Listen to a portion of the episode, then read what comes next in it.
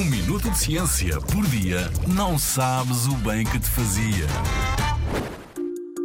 Porquê que os nossos pés cheiram a chulé? Já chegaste a casa, tiraste os sapatos e cheirou-te a chulé? Não te preocupes, pois acontece a outras pessoas e é natural. Mas o que faz com que cheire tão mal? A explicação está na transpiração.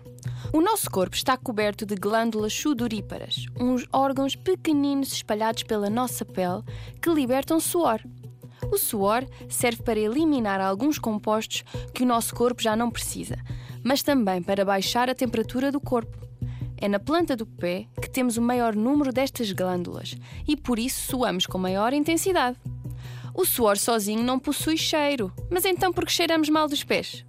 O que acontece é que quando usamos sapatos fechados e suamos, cria-se um ambiente quentinho e úmido, que as nossas bactérias adoram.